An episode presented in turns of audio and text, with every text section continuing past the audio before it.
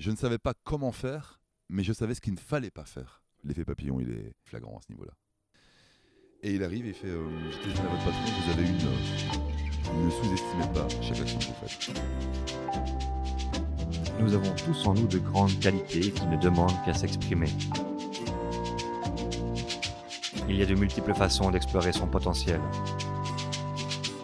Certains décident parfois de devenir entrepreneurs.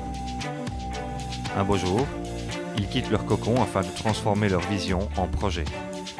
Ils ne sont pas Steve Jobs, Richard Branson, Walt Disney, ni même Elon Musk. Ils n'en ont pas besoin. Ils sont tout simplement eux-mêmes. Héros de l'ombre du quotidien, ils sont autour de nous, ils sont légion. Ils façonnent leur monde et un peu le nôtre aussi. Découvrons ensemble qui se cache derrière l'image de ces entrepreneurs à taille humaine. Découvrons ensemble qui sont ces ours bleus. Aujourd'hui, j'ai l'honneur et le plaisir de recevoir un ami avant tout, Yves, Yves Delot. Bonsoir. Bonsoir Steve, salut. Salut. Alors Yves, merci déjà, merci d'être avec moi euh, pour euh, cette, euh, cette interview au- à la lumière des bougies. Ça Ah, me fait c'est- très plaisir. C'est cool, hein Belle, Ouais, ambi- c'est belle super. ambiance. Et euh, alors Yves, tu, cette interview, elle elle n'est pas anodine. C'est parce que donc, je, tu es, entrepreneur, tu es restaurateur, tu es le, le patron, le chef, l'entrepreneur Tonton Toc, ici à Perruet, en Hainaut. Ouais, c'est ça, ouais. Et donc depuis maintenant quelques mois, voilà, il y a déjà un an, je crois que c'est... euh, Il y a eu un an, euh, anniversaire. Il y a eu un an, le 6 juillet, là, ouais. On a notre premier bébé qui est, qui est devenu grand, là. Voilà. Et, euh, et nous, on se connaît un peu depuis quand même la plus tendre enfance, finalement. Ça, hein, fait de- un, ça fait un moment, ouais. Exactement. Et donc, je sais que tu as quand même un parcours atypique. Hmm. Et, donc, moi, je collectionne un peu ce qu'on appelle les ours bleus. Donc, l'ours bleu, tu connais la blague, mais tu, ne sais peut-être pas, ou tu sais déjà peut-être que l'ours bleu, c'est aussi euh, comme ça qu'on appelle le, le yeti. Donc, c'est-à-dire un peu la- l'animal légendaire que tout le monde a vu, mais personne n'a vraiment vu quelque part. Et moi, ce qui m'intéresse, c'est d'avoir. Donc, c'est une légende. Et ce qui m'intéresse aujourd'hui, c'est de pouvoir recueillir ta légende à toi, ton ours bleu à toi. C'est un peu comment du rêve tu passes à la réalité et comment tu la vis aujourd'hui? Bah, c'est la meilleure question qu'on puisse poser parce qu'en plus tu utilises le mot rêve. Ce que je dis toujours euh, aux gens quand on me pose la question comment t'as fait ton ton toc, j'ai fait ce qu'un grand artiste euh, belge a, a dit, c'est-à-dire euh, Jacques Brel, il a dit avoir du talent ce n'est qu'un rêve, une envie, le reste n'est que travail et sueur. Et c'est exactement ce qui, ce qui décrit mon parcours, c'est que j'avais un rêve mais il était, euh, il était inaccessible à première vue de par mon milieu social, de par le, de par le parcours que je, que, je, pouvais avoir, ou bien même de par mon caractère personnel, c'était pratiquement inaccessible. Et pourtant, à force de, à force de volonté, on y arrive, et donc c'est une preuve comme une autre que chaque personne est capable d'a- d'atteindre son rêve. Et donc, euh, dis-moi un peu, on va, on va bientôt euh, revenir un peu, remonter un peu le fil, le fil de l'eau, hein, si je puis me permettre, euh, Yves. Bravo, ça, ça me laisse de glace. par un temps pareil. un grand bravo. Parce qu'il fait quand même encore 35 degrés à cette heure-ci en pleine soirée. Euh, mais avant ça, explique-moi un peu, voilà, donc pour les gens qui ne connaissent pas euh, Tonton Toc, c'est quoi ce concept, c'est quoi ce restaurant, qu'est-ce que tu proposes pour combien de couverts, comment? Tonton Toc, c'est une, c'est d'abord une atmosphère. C'est un, donc c'est un restaurant que, que je veux raffiner. Je ne le détermine pas comme un gastronomique parce que j'aime pas ce terme-là. Je le laisse aux clients. C'est eux qui le donnent. Je suis pas juge de mon travail. Je ne suis que, que, que- que fabricant de mon travail. Euh, c'est un restaurant qui, qui, qui, qui compte 25 à 30 couverts maximum, euh, qui n'a pas de carte fixe, donc euh, toutes les semaines, j'ai un tableau qui, me sert de carte et qui, change selon les arrivages du marché que je trouve le matin. Parce que voilà, je vais le matin à 5h faire mes courses, à 5h30, il faut pas mentir non plus. Il faut dormir un peu. C'est une carte de vin qui change de la même manière parce que voilà, si je voulais adapter euh, dans, dans les conditions actuelles, euh, enfin, je, voulais- je, je voulais, je voulais, euh, je voulais un restaurant d'abord abordable. C'est-à-dire que je voulais qu'on puisse venir manger quelque chose de travaillé à un prix correct et, et en retournant en se disant, ok, on a, on a bien mangé en qualité, on a bien mangé en quantité. Donc c'était un équilibre à trouver. C'était, c'est ça, tonton Toc, c'est une folie. Est-ce qu'on peut dire en fait que la constance chez toi, c'est l'éphémère? Oui. Tout à fait, c'est vraiment ça. Les gens sont contents de savoir à l'avance qu'ils ne savent pas ce qu'ils vont manger. Ok. Alors, j'aime bien quand tu dis je ne me qualifie pas comme gastronomique parce que des fois il y a une connotation un peu dans, la, dans le côté gastronomique de, tu sais, petites choses raffinées dans son assiette. non, non, non, pas du tout. J'adore ça, je trouve ça, je trouve ça magnifique, mais et j'en fais. Mais je ne fais pas que ça. On peut travailler un, beau vol au vent si on, si on le détourne, comme on peut travailler une superbe cuillère de caviar. Euh, c'est pas le, c'est pas la quantité qui fait la qualité, c'est le, c'est le travail qu'on y met autour et la passion qu'on y met.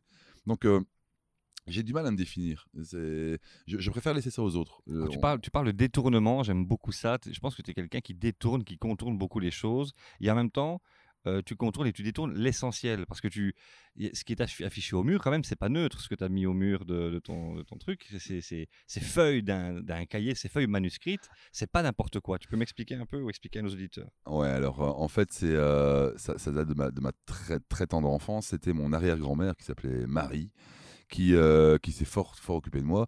Et, euh, elle avait euh, une, tendresse, une vraie tendresse pour les gens. C'était une femme horrible, mais horrible. Elle avait un caractère de, de, chien. Elle était, elle était caractérielle, elle était méchante. Elle te ressemblait un peu, quoi. Ouais. mais, mais ça cachait en fait une grande, un grand cœur. Et quand, et quand j'étais petit, quand j'étais gamin, elle m'a donné, elle m'a donné l'essentiel, c'est-à-dire le, le bonheur de manger parfois dans une famille, le simple, le simple fait de manger, c'est déjà un bonheur. Et elle me l'a donné. Mais en plus, elle l'a donné avec goût.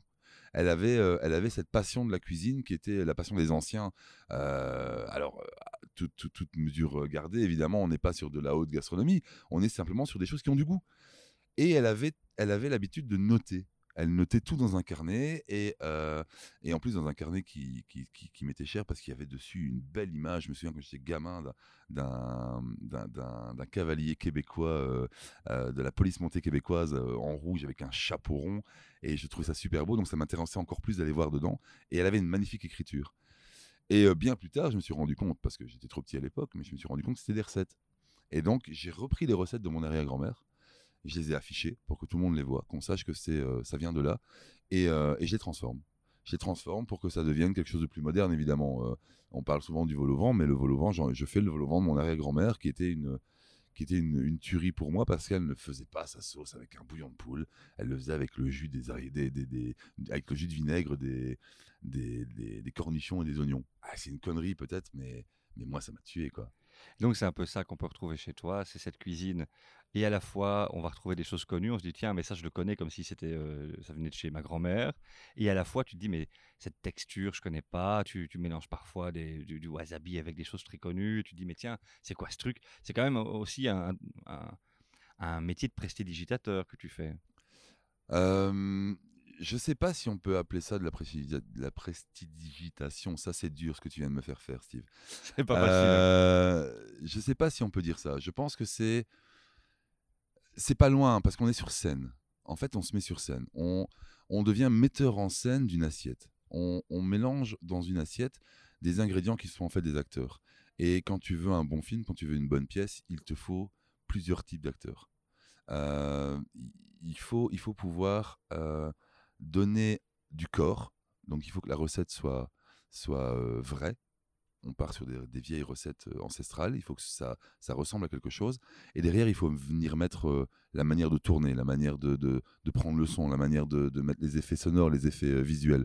J'ai l'impression que le, le, parler vrai, le manger vrai, le donner du vrai, il y, y, a ce mot vrai qui revient souvent chez toi. C'est il y a quelque chose de, de marquant chez toi? C'est important pour toi que ce soit quelque chose d'authentique? C'est hyper important c'est peut-être la chose la plus importante. Je peux faire des erreurs toute ma vie. À partir du moment où je peux me regarder dans une glace le matin en disant j'ai pas menti aux gens, euh, je serai content de ce que j'ai fait. C'est euh, une, euh, une, philosophie de, cuisine et de vie que j'ai adoptée il y, a, il y, a, pas mal de temps, qu'il faut assumer, hein, qu'il faut assumer pleinement, même en tant que cuisinier. Il faut pouvoir l'assumer dans les cuisines des autres. Je ne peux pas mentir. Je peux peux pas vendre un congelé et dire que c'est un maison je saurais pas faire ça. Je peux pas, je peux pas vendre un, un produit euh, de deuxième main ou un produit euh, à la limite de la péremption parce que, parce que je ne saurais pas mentir aux gens. Je veux pouvoir les regarder dans les yeux et dire que pensez-vous de ma cuisine avant tout, car je sais que le produit est bon. Ok. Je pense qu'on a compris maintenant ce que tu fais ici, aujourd'hui et maintenant. Et évidemment, on va passer à cette première séquence qui est la séquence un peu euh, ton passé, ton enfance. pourrait le faire un peu, tu sais, dans, Allez. Oui, donc on, est accompagné d'un malinois qui, qui, nous, garde. Je vais le cuisiner celui-là. Et donc on passe maintenant à la séance de euh, comment tu en es arrivé là. Donc euh, voilà Yves, Évidemment, tu as eu un parcours très classique, euh, donc euh, issu donc de, parents euh, modérés, tempérés. Ils t'envoient directement en école de cuisine. Tu fais tes classes de cuisine et puis tu vas être pris en main par un premier chef, puis un deuxième, puis un troisième chez les compagnons du devoir. Et tu termines évidemment par faire un patronat où on t'apprend toute la comptabilité et ton père injecte quelques centaines de milliers d'euros dans ton restaurant. C'est ça, ça, qui, ça qui se passe? Ça, c'est exactement ce qui s'est passé dans, dans les rêves. Hein. C'est exactement ce qui s'est passé dans les rêves. Donc euh, on est loin, mais très très loin de ce parcours magnifique qui aurait pu être le mien. Non, je viens de, je viens d'une famille très modeste, euh, de parents, euh, de parents ouvriers, de parents, de, parents qui avaient, qui, qui avaient en face d'eux un, enfant qui, qui, était compliqué, qui était, qui, qui se cherchait parce que déjà à l'époque, je ne voulais pas faire ce que eux voulaient que je fasse. J'explique. Vas-y. Ils sont, mon père est menuisier, ma mère est comptable. Euh, ils, ne sont pas bêtes, mais ils sont simples. Et, j'ai une tête, j'ai une certaine tête à l'école et ils espèrent que je fasse des grandes études. Comme tous les parents, je pense, au départ, pensent euh, voir leurs enfants euh, continuer leur carrière, c'est-à-dire avoir un beau diplôme et, avoir le moins de mal possible. Mais moi, je veux pas.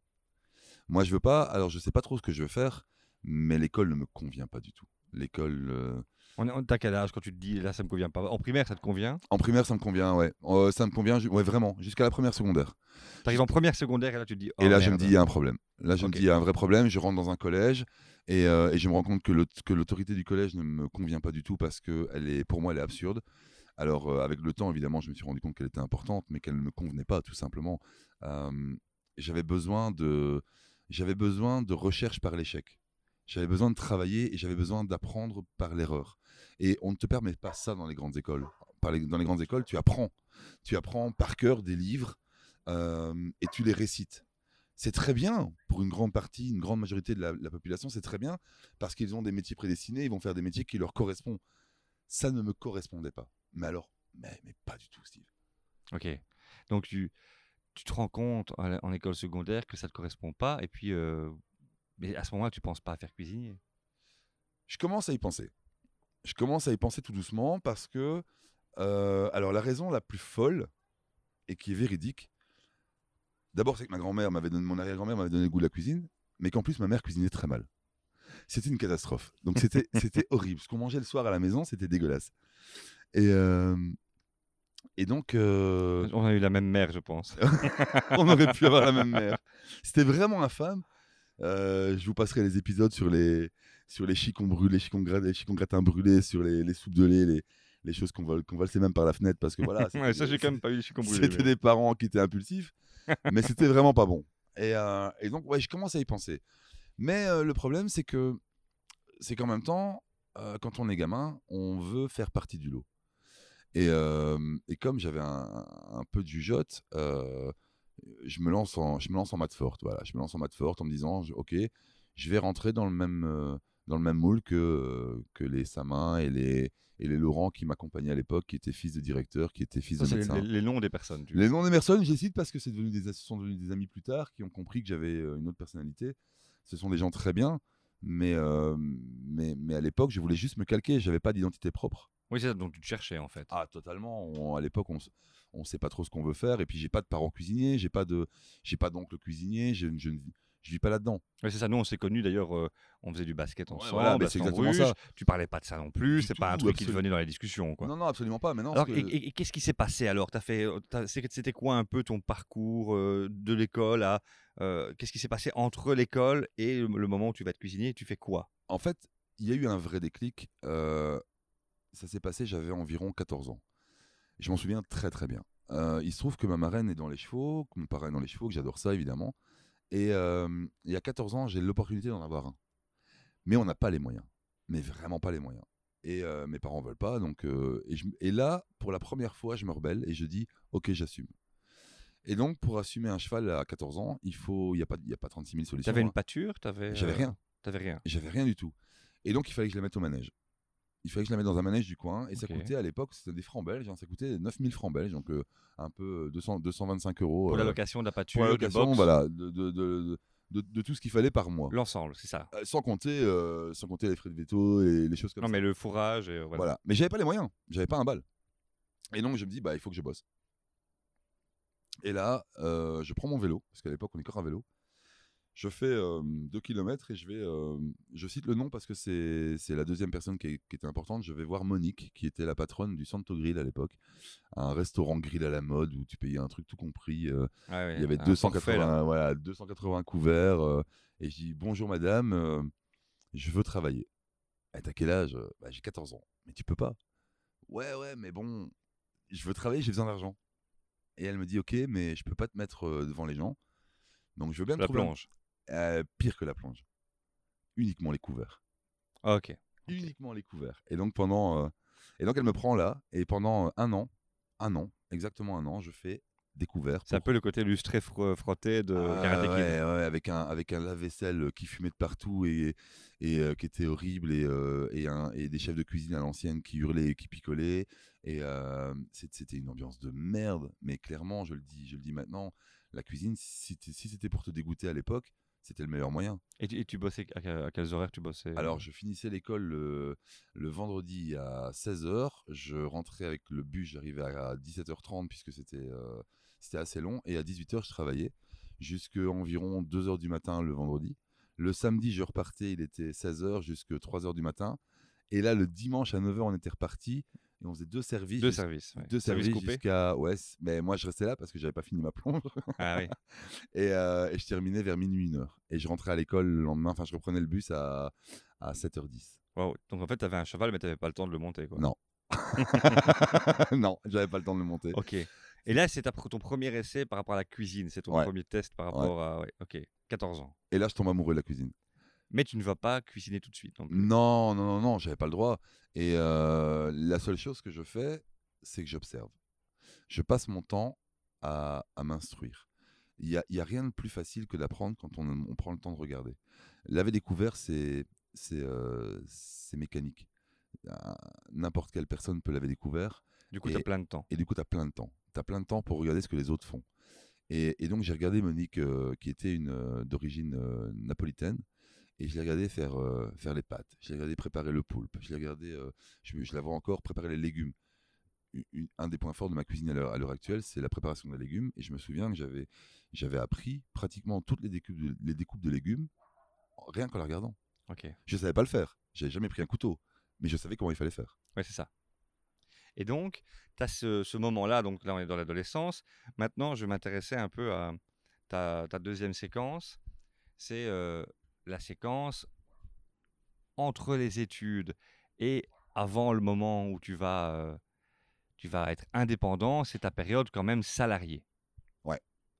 Et Ouais. donc, ta période salariée, raconte-moi un peu, évidemment. Tu, tu commences dans un premier job comme employé dans un restaurant où tu as un contrat euh, Non. en CDI. Ah, Non. c'est pas ça. Ah non, pas du tout. Alors, ra- raconte-moi un peu Alors, cette période de sa- salariat. Alors, la période de salariat, je commence, donc je, je quitte l'école. euh, je, je vous dirai même pas le nombre d'écoles que j'ai faites, ça sert à rien, et le nombre d'options que j'ai fait, parce que vraiment, je, à un moment donné, quand même, j'ai dit à mes parents. T'avais eu le bac quand même? Non. Ok. J'ai pas le bac. J'ai euh, j'ai, euh, 19 ans, j'ai fait les grèves de 96, j'ai enfermé mon directeur de l'école euh, dans son bureau pendant un week-end, euh, je suis allé manifester à Liège et j'ai pas le bac. J'ai pas le bac du tout, donc je sors de là sans rien et il faut, il faut que je bosse quoi. Il faut que je bosse et, j'ai la chance de tomber sur un, sur un gars incroyable. Je, je vais me présenter chez Jackie Cange. Jackie Cange qui est un fromager de ma région. Stambruge, Ah, Stambruge, fromage est euh, connu. Voilà, super connu maintenant. Et, euh, et j'ai dit voilà, j'ai pas de boulot, je veux bosser. Euh, T'as un job pour moi? Et il me dit bah ouais, qui dit euh, je prends des, des intérimaires, tu peux venir, je vais t'apprendre à affiner les fromages. Et ça dure un mois et demi. Dans ton premier job, affineur de fromage. Ouais, c'est mon premier job. Et après un mois et demi, il me dit ok, je t'engage parce que tu t'en sors. Et bah évidemment, c'est chouette. J'apprends plein de trucs, je découvre plein de fromages différents, des techniques différentes, donc c'est agréable. Et, et il m'engage. Et là, un jour, un client vient et il me dit euh, Euh, Jackie me dit euh, Ah zut, il faut appeler la patronne parce que euh, est néerlandophone et je comprends rien à ce qu'il me raconte. Et je dis Mais attends, je vais aller le voir quoi. Il me dit Tu parles néerlandais toi? Je dis Non, je pense pas que je parle néerlandais, mais je le comprends et je baragouine. J'avais tellement été attentif à l'école que j'avais toujours été pété, mais j'avais toujours appris. Les examens m'embêtaient. mais En fait, t'es un, un, un faux mauvais élève. En je fait. suis un faux mauvais élève. Je suis un vrai faux mauvais élève. Ok, Je- C'est le système qui me plaisait pas, c'est pas, pas la matière. c'est ça. Et donc je parle au gars et Jackie se rend compte que je parle, euh, je me débrouille quoi. Et il me dit, euh, bah tu sais quoi, euh, t'as le permis? Je dis bah ouais. Tu veux pas aller euh, livrer les restaurants en Flandre? Je dis bah ouais, c'est une bonne idée. L'opportunité, quoi. L'opportunité. Je pense que tu vas fonctionner aussi pas mal de fois à l'opportunité. Tu es quand même quelqu'un d'assez opportuniste sans, sans chercher, hein, dans, dans le Euh, bon sens du terme. la- alors l'opportunisme démarre d'une seule chose, c'est ne pas avoir peur. Oser. Oser. Il faut simplement oser. Et être attentif. Ouais, voilà. Toute, toute personne, je pense, dans sa vie a des choix à faire, a des opportunités. Et, euh, et les seules raisons qui font qu'on ne les prenne pas ou qu'on ne les fasse pas, c'est qu'on a peur de l'inconnu. J'ai jamais eu peur de l'inconnu. C'est, je pense, ma plus grande force. Et pour devenir indépendant, pour devenir euh, entrepreneur, il faut avoir cette force-là parce qu'on ne sait pas ce que demain nous apporte. Tiens, ok. Tiens, tant qu'on y est, une petite parenthèse. Euh, j'ai un, un collègue que j'ai interviewé, un, un ami aussi, hein, Thierry, qui fait un peu une différence entre ce que c'est qu'être un indépendant et être un entrepreneur. Tu pourrais me dire pour toi aussi la différence entre l'indépendant et l'entrepreneur? Ouais. Pour toi? Alors l'indépendant pour moi c'est celui qui travaille pour lui. Alors le gars il peut, il peut très bien vendre des châssis, euh, des châssis qui ont été faits par un autre et les, et les, et les vendre en sous-traitance. Il travaille pour lui, pour lui gagner son propre argent. Il va rien développer, il va rien créer. Il va juste vendre un produit existant. Pour moi un entrepreneur c'est quelqu'un qui va créer soit une ambiance, soit une atmosphère, soit un produit, soit un service. C'est quelqu'un qui va oser mettre son âme et son esprit dans une création. Il va en fait non pas vendre un produit, mais vendre son âme. Donc en fait, il, il vend pas, si je traduis, hein, euh, il ne vend pas ses services, il crée une vision, il, il, il va vers, vers une vision qu'il a. Mais même s'il vend un service, il l'a créé. C'est Ouais, pas un ça. service qui existait déjà. Pour moi, un entrepreneur, c'est quelqu'un qui va, qui va développer une idée. Une idée. On revient à la phrase de Brel. Ça part de lui en fait, et Ouais, pas de quelqu'un d'autre. on revient à la phrase de Brel qui est toujours la même. Avoir du talent, c'est avoir une envie, avoir une idée. Le reste, c'est du travail et de la sueur. Ça, c'est pour moi, c'est être entrepreneur. Super. Voilà. Je pense que tu rejoins un peu ce, que, ce que Thierry disait également. Je pense qu'il serait d'accord avec ça. Mais d'ailleurs, Thierry, si tu nous entends, laisse un petit commentaire, ça me ferait plaisir. Euh, revenons maintenant, si tu veux bien. Donc, on- tu es chez Jackie Cange. Ouais. et, et là, c'est ton premier job. Tu Ouais. es euh, euh, affineur et tu commences à faire les tournées Ouais. d'abord en Flandre. Et alors, Et- comment ça se passe après? Comment tu vas évoluer? Eh bien, là, j'ai eu les, les plus belles chances de, de toute ma vie, je pense. Comme je vais en Flandre et que je me débrouille en flamand, euh, l'esprit qu'on a, nous, de la Wallonie des, Flamands, ce sont des gens fermés, parfois flamingants et tout. Et vous n'avez pas, on n'a pas tort. On n'a pas tort jusqu'au moment où on fait l'effort. Quand on commence à faire l'effort, on est accepté en Flandre. Et le flamand est quelqu'un de très généreux quand il voit qu'on travaille. Et donc, petit à petit, voyant les petits- le petit jeune débarquer, toujours dans les mêmes restaurants, le, les fameux, le, le Haut Van Cleef, je l'ai livré euh, plus de 50 fois, quoi. Et euh, c'est quand même un des seuls restaurants 3 étoiles, enfin, c'est le seul restaurant 3 étoiles euh, de Belgique. Euh, et, et à force d'aller chez les gens comme ça, il y a une, pas une sympathie, mais une, une affection qui s'est installée. Et donc, j'ai eu l'occasion parfois d'être invité à manger. Et donc, j'ai pu, j'ai pu découvrir des, des été invité à manger par tes clients. Ouais. Une anecdote euh, que je voudrais absolument partager, c'est l'anecdote du vol. C'est euh, ouais, l'anecdote du vol. C'est le jour où on se, on se retrouve face à un, face à un dilemme, c'est-à-dire est-ce qu'on vole ou est-ce qu'on ne vole pas? Vas-y, raconte-moi ça. C'était magnifique. J'ai euh, 20 ans, je roule dans une poubelle, j'ai une maison euh, qui fait trois pièces avec euh, une télé, un, un, un percolateur et juste de quoi me faire à manger avec une poêle et une casserole. Donc je suis assez fauché quoi quand même. hein. Et, euh, et je, vais, je vais livrer le sanglier des Ardennes. Je le cite encore une fois parce que c'est terminé malheureusement, ils, ils ont pris leur pension. Et à l'époque c'est encore des francs belges et je livre euh, une quinzaine de, de milliers de francs belges euh, chez eux toutes les semaines, tous les vendredis. Un vendredi, j'arrive et le chef, toujours aussi. euh, pour moi, à l'époque, il me paraît infâme. Il est, il est froid, il est distant. Il sait à peine s'il dit bonjour du. Un Ardennais, quoi. Ouais, un vrai Ardennais et, et en plus un chef, donc euh, galère. Mais on est sur, un, sur, sur une belle maison, quoi. On est sur une maison qui est renommée. Et, euh, Et il me paye un jour et je rentre dans la camionnette et je fais mes comptes parce que Jackie rigolait pas avec ça. et dans les billets de 2000, il y avait un billet de 10 000. Donc ça veut dire qu'il avait fait une erreur de 8000 francs, donc de 200 euros. Ok. Et je suis tout jeune et je me dis, euh, waouh, qu'est-ce que je fais quoi? Oui, tu as, 8000 euros de trop dans ta caisse. Pas Euh, 8000 de francs, euh, 8000 8000 francs. de francs, deux- 200 euros de trop peux- dans ma caisse. peux- tu peux te les mettre en poche. Je peux me les mettre en poche, clairement. Mais clairement, il a rien vu. Et je peux clairement me les mettre en poche. Et là, je me dis, euh, que faire? Et il faut pas se voiler la face. hein. Ça a duré. Ça a duré dans la camionnette où je me suis posé la question. Et puis, je j'ai pas pu. euh, j'ai pas pu. Et donc, je suis rentré j'ai dit. Tu t'es dit euh, quoi? Tu t'es dit quoi pour ne pas pouvoir? Qu'est-ce qui s'est passé? Euh, Je pense que c'est ma conscience. Je pense que j'aurais pas pu me. Encore une fois, on en revient à, à la même chose c'est se regarder dans une glace. Le vrai. Si, on, si j'avais voulu. euh, si je l'avais pris, j'aurais plus été vrai, j'aurais plus été honnête, j'aurais pu, j'aurais pas pu le regarder en C'est face. ce que tu t'es dit à ce moment-là, à cet Ouais. âge-là? Ah ouais, vraiment, vraiment, c'était, euh, c'était important de, c'était important pour moi de devenir quelqu'un de bien. Je ne savais pas comment faire, mais je savais ce qu'il ne fallait pas faire. En tout cas, je pensais savoir ce qu'il ne fallait pas faire. Et tu t'es dit ça, je le ferai pas. Et ça, je le ferai pas. Voilà, ça, je, je, je, je vais pas faire ça, je vais pas le voler, je vais pas l'arnaquer. Qu'est-ce qui s'est passé alors? Alors, je suis allé lui porter euh, son pognon, et euh, c'est à peine s'il m'a regardé, quoi.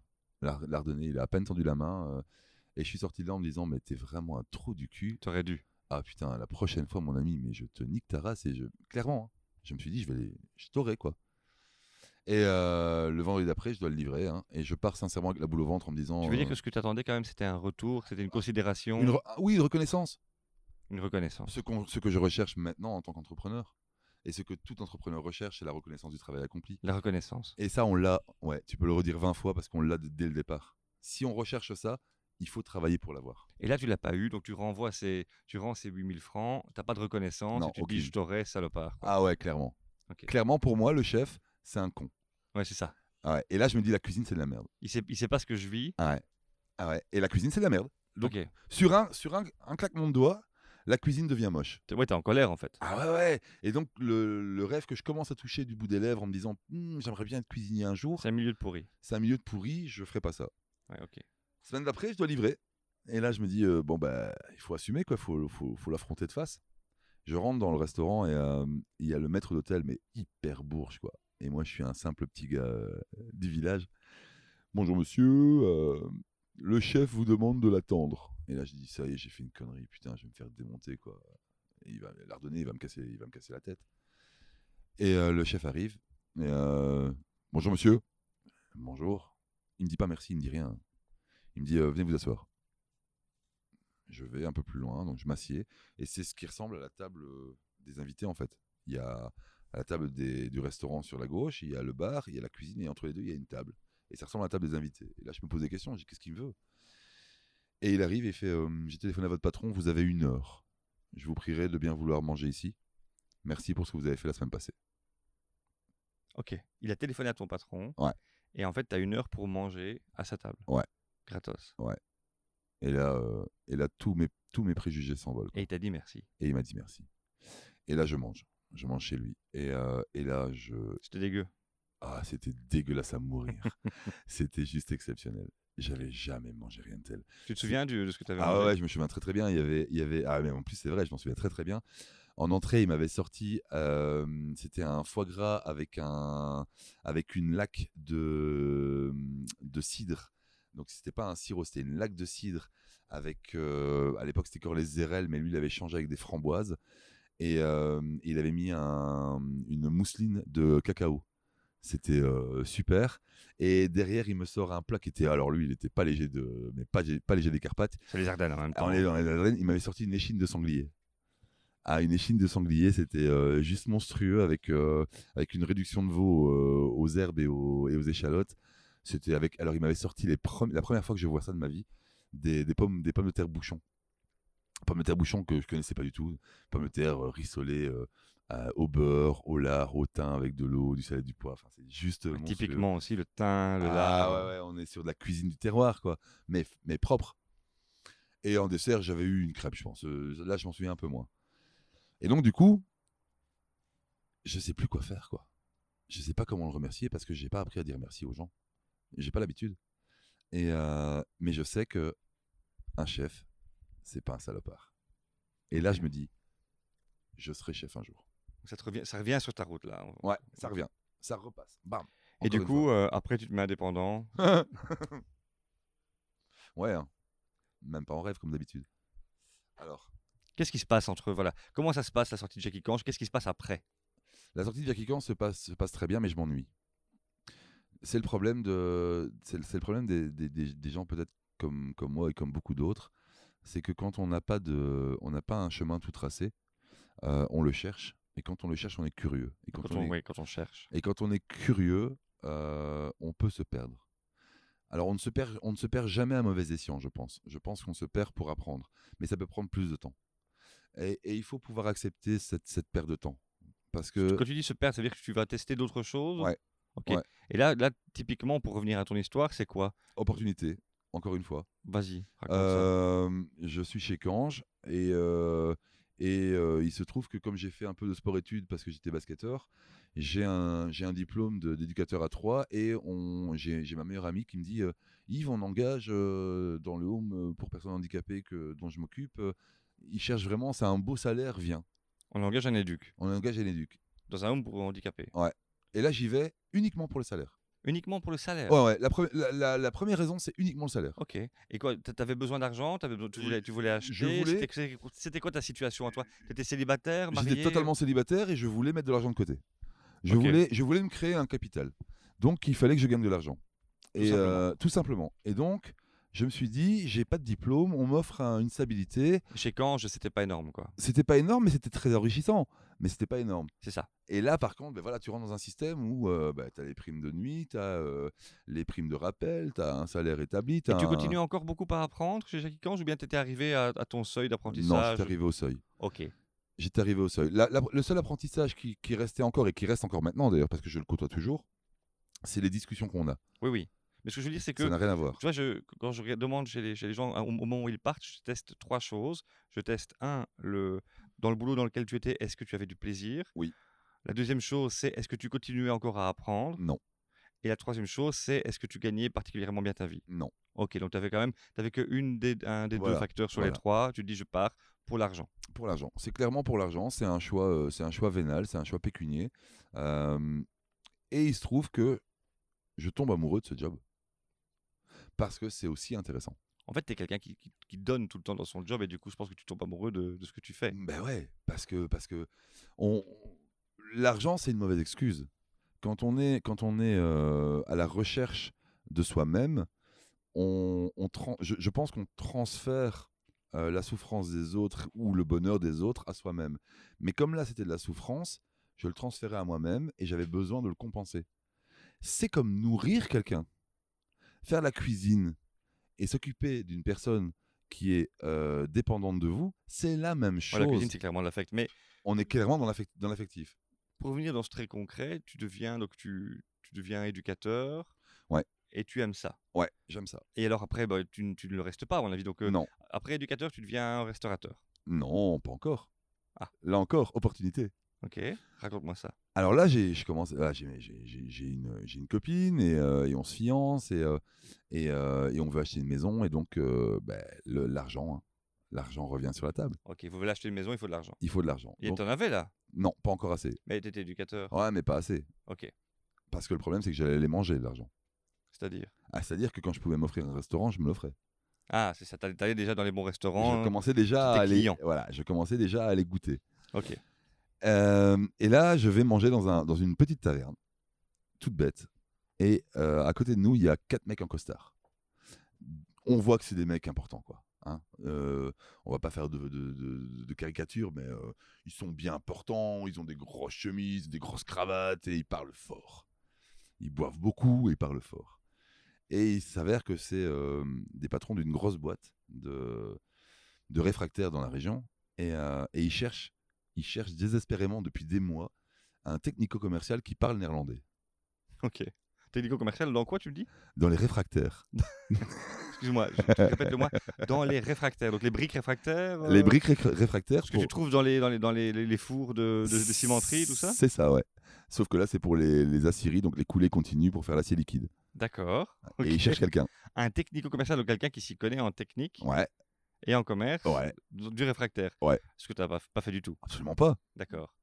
Et explique-moi un peu en quoi c'est une opportunité? Bah, parce que je me lève, de ma table et je vais les voir. Et en néerlandais, je leur dis Vous cherchez quelqu'un, je suis disponible. Et ils m'ont demandé, si, ils m'ont demandé si je connaissais le réfractaire. J'ai dit non, mais je parle néerlandais. Oui, tu mens pas en fait. Je ne mens pas, jamais. Jamais. Jamais. Et euh, il me dit OK. Euh, et comment est-ce qu'on, comment est-ce qu'on, enfin, donne-nous l'envie de te prendre. Enfin, on cherche quelqu'un, mais comment, comment, comment décider si on te prend ou pas? Et là, je leur ai dit, ben, j'apprends plus vite que, que vous. Monsieur, vous êtes un peu culotté. Euh, oui, mais c'est vrai. Et il me dit, bah, venez lundi, on verra. Il me donne sa carte et il note à l'arrière, lundi matin, 8h, Saint-Guilain. J'ai rendez-vous. Chez euh, Vulcano? Non, chez, euh, à l'époque, ça s'appelle euh, euh, Technico, euh, TYK, donc non, même pas, hein, ça s'appelle Vesuvius encore. Ah, Vésu, ouais, près de près Liquide. L'ancien Bel Ref, en fait. Ouais, c'est ça. L'ancien Bel Ref, ouais. Et, euh, et je me pointe. Et là, premier obstacle, je sais pas comment on ouvre la porte. Parce que c'est une grosse boîte, qu'ils ont tous des badges et tout, et que la porte, elle s'ouvre qu'avec un badge, et qu'il n'y a pas de sonnette. Et comment tu fais alors? Ah ben, j'attends qu'il y ait un paye qui rentre. Et hein. tu le suis. et je le suis.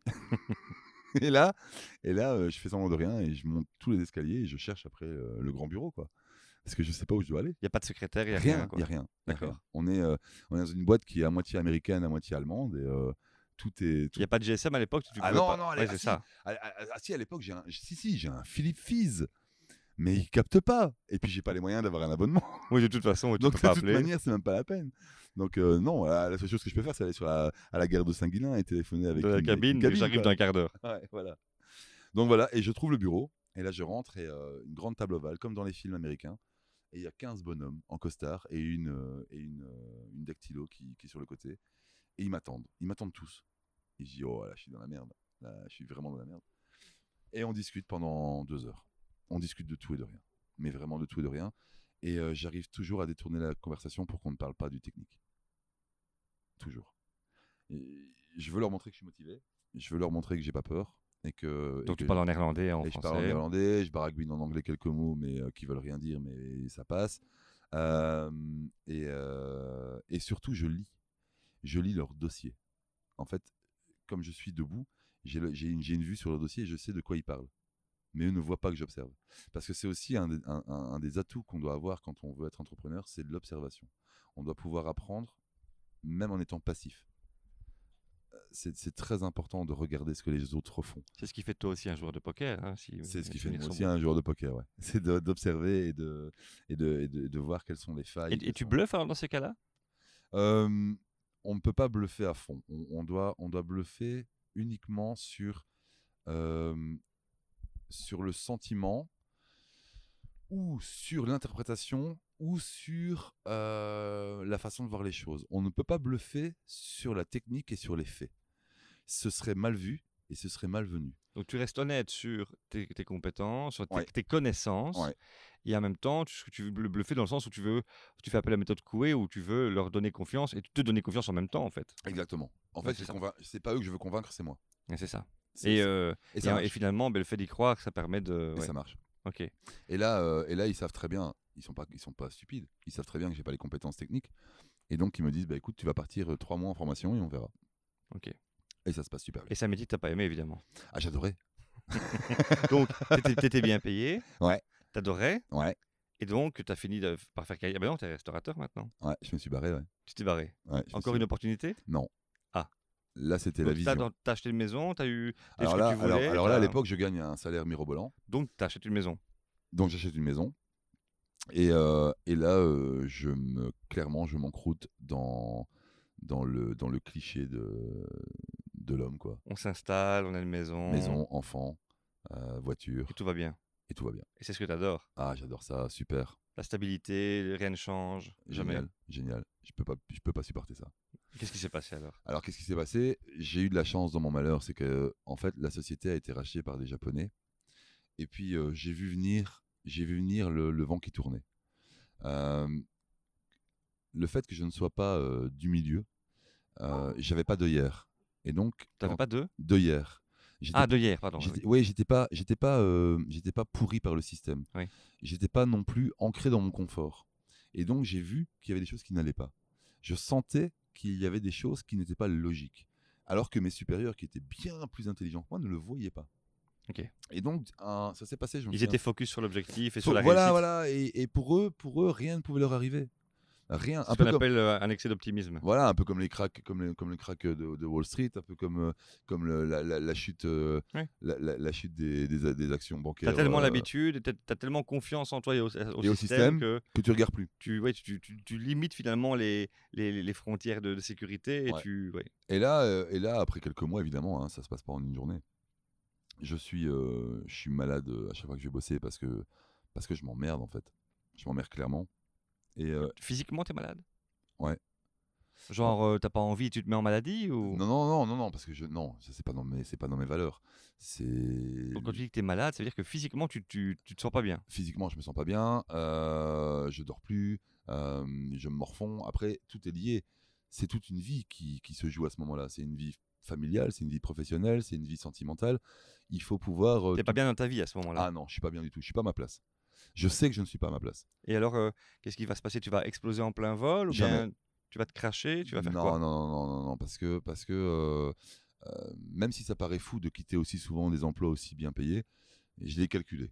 Donc je me suis dit, c'est quand le bon moment de quitter et comment faire? Donc, T'as un instinct de survie, quoi. J'ai l'instinct de survie et je négocie, je négocie mon licenciement en disant, écoutez, euh, je vais former quelqu'un, mais euh, laissez-moi partir et faites-moi mon préavis.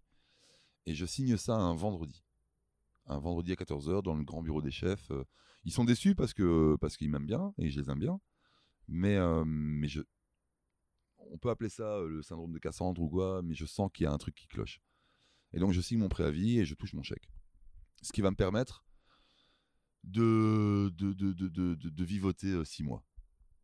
Voilà, j'ai calculé que avec ce chèque-là, je vais réussir à vivoter six mois. Tu fais quoi alors? Euh, je passe un week-end de guindaille parce qu'il faut que je fuis, euh, il faut que je fuis euh, Madame qui râle. Ça c'est la première chose. Ouais, C'est ça, t'étais dans un modèle qui te plaît pas, mais en même temps, tu peux pas le péter, quoi. Non, et c'est très dur de, très dur de faire, euh, de faire vivre ça à son entourage parce que parce que ça n'a pas de sens. Tu culpabilises Oui, bien sûr, Ouais, c'est ça. bien sûr, on était toujours dans le doute. Euh, on en reviendra plus tard, mais l'entrepreneuriat, c'est être dans le doute en permanence. Tu, tu ne peux, à partir du moment où tu es sûr de toi, tu es certain de te planter. Il faut toujours se, se remettre en question. Il faut toujours chercher à aller plus loin. Euh, ça, c'est important. Et toi, tu, tu, voilà, tu, tu, Donc là, je me bourre la gueule. tu bourres la gueule et puis Ouais. après, il se passe quoi? Il se passe quoi? C'est que le lundi, ils se font tous virer parce que l'ONSS vient fermer la boîte. D'accord. et, tu- mais seulement, toi, t'as négocié avant? Et moi, j'ai négocié avant. Ok. Et là, ça me conforte. Mais ça me conforte vraiment. Et je me dis, waouh, t'avais raison, bordel. T'es pas si con que ça, dans le fond. Et, euh, et c'est ce qu'il y a. Un gros instinct, on peut dire ça? Euh, non, esprit d'analyse. Ok. Euh, observation, encore une fois. Observation, euh, réflexion, analyse. Ok. Il faut pas se mentir à ce moment-là.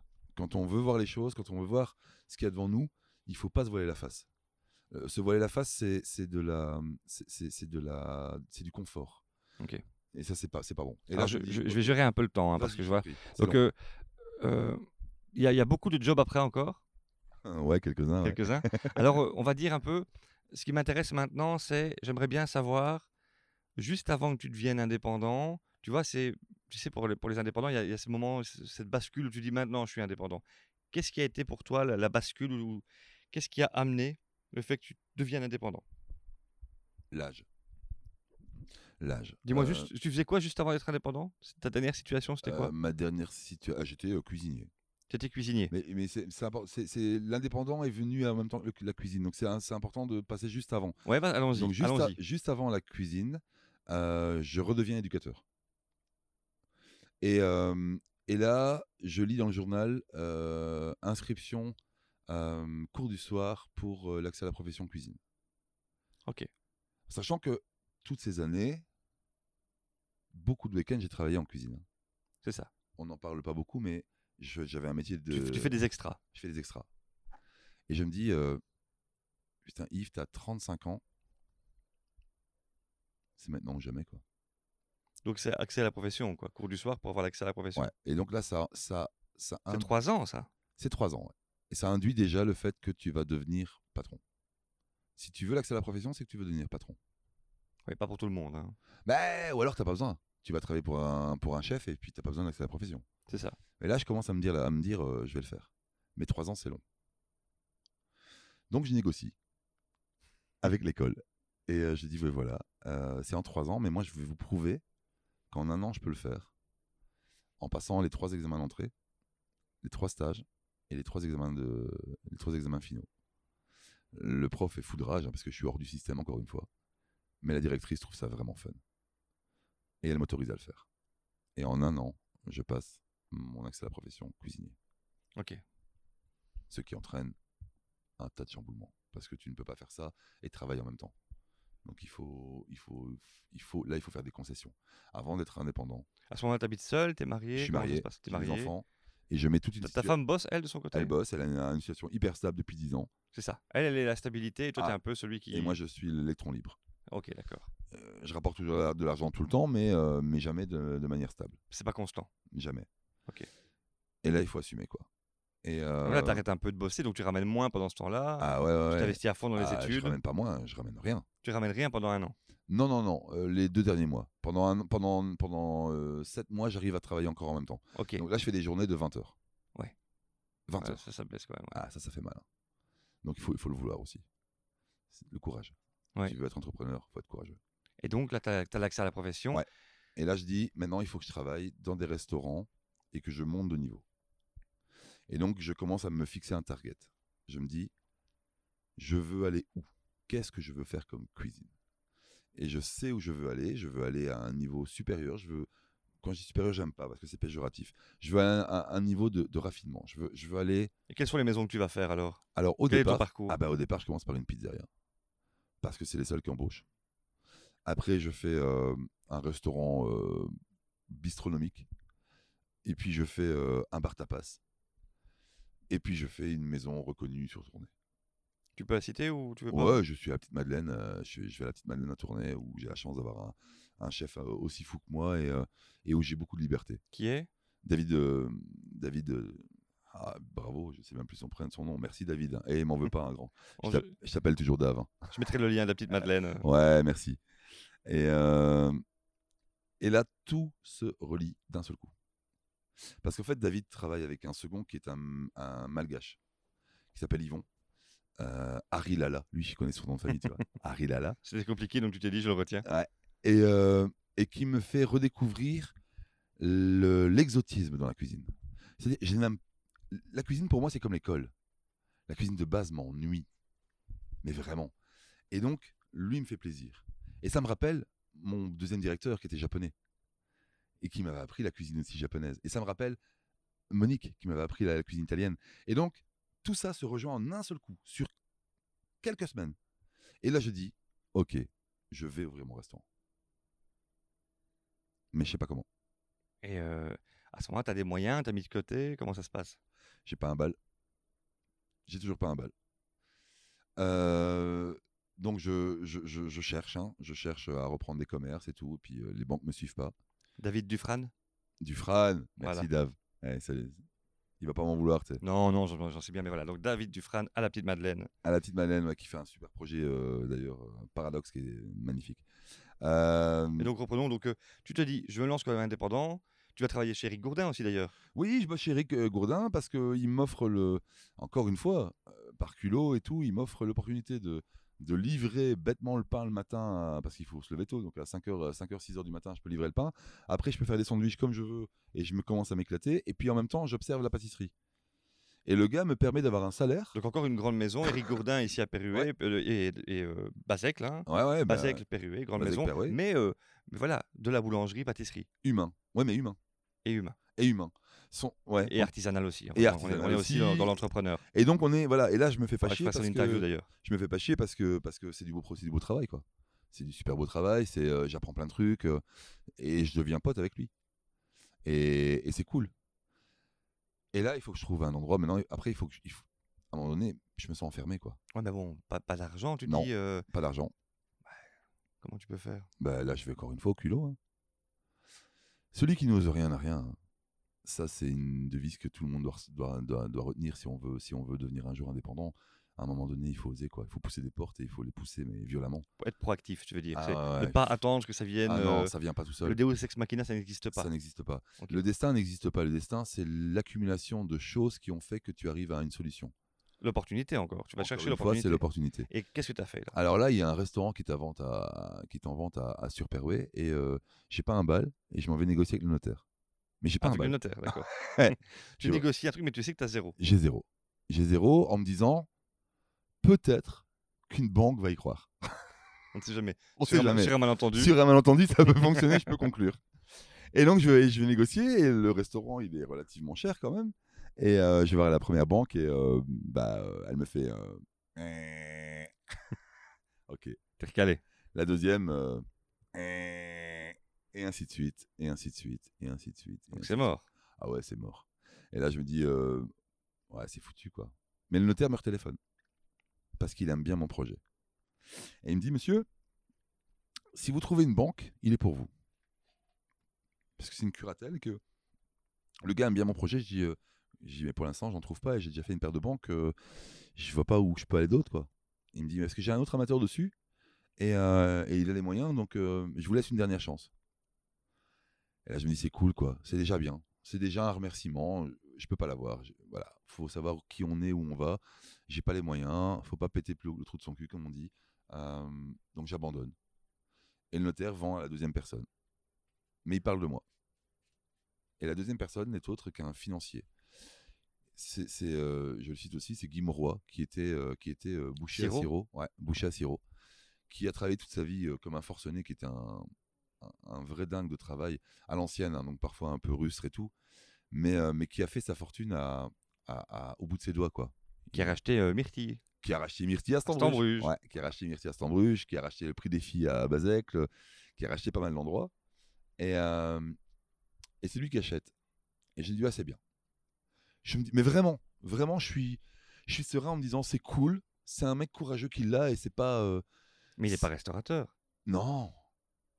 Mais ça, j'en sais Il rien. investit, lui. Il investit. Mais ça, moi, euh, à l'époque, je me pose Ah, pas tu la te dis question. euh, au revoir, c'est fini. Tu Ouais, penses plus, quoi. Ouais, non, je pense plus. 15 jours après, j'ai un coup de fil.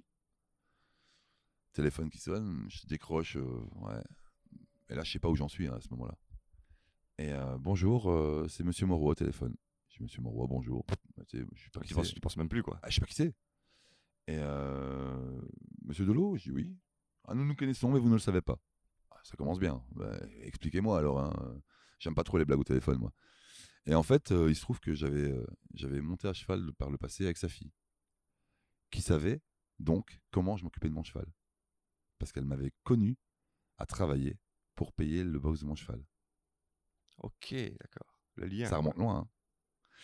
Et à ce moment-là, il me dit euh, Le je- fameux cheval qui servait, finalement. T'as pas pu le monter, mais il t'a servi maintenant. ouais. Bon, je l'ai quand même monté un peu. Oui, hein. j'imagine. Et, et, et du coup, il me dit, voilà, qui dit, j'ai été manger au bar tapas où t'étais, je t'ai suivi à la petite Madeleine, j'aime bien ce que tu fais, si tu veux le restaurant, il est pour toi. Je dis quoi? Je dis pardon. Il me dit oui, il est pour toi. On se voit demain à 9h à la brasserie, on boit un café, on discute. Et le contrat s'est fait comme ça. Le lendemain à 9h, on a discuté, je lui ai expliqué ce que je voulais faire comme cuisine, et il m'a dit ok. Euh, je lui ai dit que je voulais pas de patron parce que le- ma liberté elle n'avait pas de prix. Et, euh, et ce monsieur m'a signé un bail commercial euh, pratiquement à vie. Et c'est devenu mon, mon mécène, Ton angel. mon angel. Mais c'est un angel qui vient du tout début. Et c'est très important de se rendre compte de ça parce que chaque action que l'on fait a une influence sur la suite. L'effet papillon, il est l'effet papillon, il est il est flagrant à ce niveau-là. Ne sous-estimez pas chaque action que vous faites. Une belle histoire. Et donc, lui, va, il va investir dedans et tu vas avoir ce restaurant. Ok. Alors, on va boucler. Et pour boucler, euh, j'aime bien te poser d'abord quelques questions encore. C'est quand tu compares un peu ton parcours, est-ce que tu te compares par rapport à ce que tu as encore envie de devenir? Est-ce que tu te compares plutôt par rapport au chemin parcouru? Ou est-ce que tu te compares plutôt par rapport aux autres? Quand tu te compares Non, les autres n'ont plus aucune importance. Les autres n'ont vraiment plus aucune importance. Alors je ne dénigre pas les autres. Simplement, euh, quand, on, quand on juge par rapport aux autres, on juge pour deux raisons, par orgueil et par reconnaissance. Euh, L'orgueil est un ennemi de la réussite, il faut le savoir. Euh, on doit être orgueilleux de son propre travail. et pas de ce que les autres vont, vont, vont voir. De ce qu'on fait, pas de ce qu'on est. Quoi. Ouais, exactement. C'est euh, c'est très important pour qu'on garde la tête froide. Ça, c'est vraiment important. Je n'ai pas besoin d'être euh, d'être euh, d'être une apparence ou d'être une image. Je suis ce que je suis. Et je le suis avec toute la vérité que j'ai eue depuis toutes ces années. Alors, est-ce que je regarde le passé ou est-ce que je regarde le futur? Je regarde les deux. Je regarde les deux parce que le passé me sert à ne pas oublier d'où je viens et, euh, qui je suis. Et c'est très important pour ne pas se prendre la tête et pour ne pas se prendre le chou parfois. Euh, le monde de l'oreca ou le monde de l'entreprise est, est, un monde qui peut être vicieux, qui peut être, qui peut être malsain ou qui peut monter la tête quand, quand l'argent coule à flot. Euh, il faut savoir qu'on retombe tout de suite, les, tout, toujours les pieds sur terre. Il y a toujours des, des choses qui nous ramènent à, à l'essentiel, c'est-à-dire les vraies valeurs, la famille, le, le, le, le courage, le, travail, l'abnégation. Ce, sont des, ce sont des choses que l'argent n'achèteront jamais. Mais tu, tu regardes aussi. Là... Mais je regarde l'avenir. Parce que ton Talk n'est pas terminé. Ton Talk est en pleine évolution et ton Talk va évoluer. Ton Talk est devenu une, euh, T'as fait un placement de produit là, ton, ton temps qui est passé. non mais je parle comme ça parce que je me rends compte de plus en plus que les gens ne m'appellent pas par mon prénom, ils ne me connaissent pas. Ils m'appellent tonton. Et donc ça veut dire que c'est devenu le prolongement de mon âme. Et ça me fait très plaisir. Euh, tonton n'est pas un produit de marketing, tonton est devenu une entité propre. Et quand on a ça, je crois qu'on a déjà on réussi. A une richesse, ouais. On a déjà réussi. Après qu'on le, qu'on le rende rentable, c'est normal, c'est du commerce. Mais quand on a déjà réussi à faire ça, on a déjà réussi quelque chose de très très important. Maintenant, le futur. Ah. Inch'Allah. Inch'Allah, ouais, comme dirait. Comme, mais, tu, mais tu fixes et tu sais ton cap. Quoi. Je ne sais pas où je vais, mais je sais que j'y vais. Ok. Troisième question.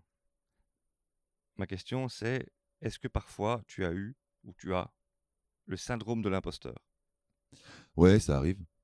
Ça arrive. Et, euh, et c'est pour ça que le fait d'avoir une cuisine vraie m'aide à surmonter ça. Euh, le syndrome de l'imposteur, c'est quand tu te dis que tu prends un produit euh, que tu achètes 10 euros, que tu le transformes et que ça te semble très facile pour toi et que tu le revends 30.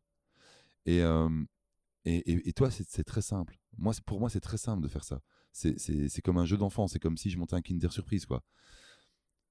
Mais il faut se rendre compte que pour les gens, ce n'est pas le cas. Et donc, est-ce que je suis un imposteur? Non. Est-ce que j'ai facile? Peut-être. Est-ce que ça excuse le. le Est-ce que ça justifie Est-ce que ça justifie? Oui, bien sûr. Bien sûr. C'est ça.